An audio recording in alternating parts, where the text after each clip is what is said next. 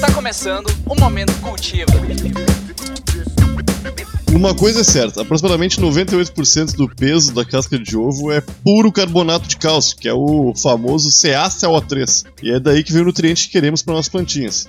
Porém, é praticamente insolúvel na água e a decomposição da casca do ovo demora muito mais tempo do que um ciclo de cannabis. Por isso já foi provado várias vezes que jogar casca de ovo diretamente na terra não ajuda em nada. Porém, tem um jeito de fazer isso funcionar. Chá de casca de ovo, é. Primeiro tu quebra as cascas de ovo em pedaço bem grande e lava em água morna, tomando muito cuidado para não retirar a membrana interna, porque ali tem muito nutriente. Depois que as cascas estiverem bem lavadinhas, deixa elas secarem no sol mesmo. Esse passo é importante para evitar o desenvolvimento de salmonela, aquela bactéria que é que faz mal para os seres humanos, né? Depois é só quebrar as casquinhas em pedaço menor, não precisa deixar virar pó não. Bem pequenininho tá bom. Adicione 30 gramas das cascas quebradas, mais ou menos 2 colheres de sopa, a 4 litros de água e um pouco de vinagre ou suco de limão.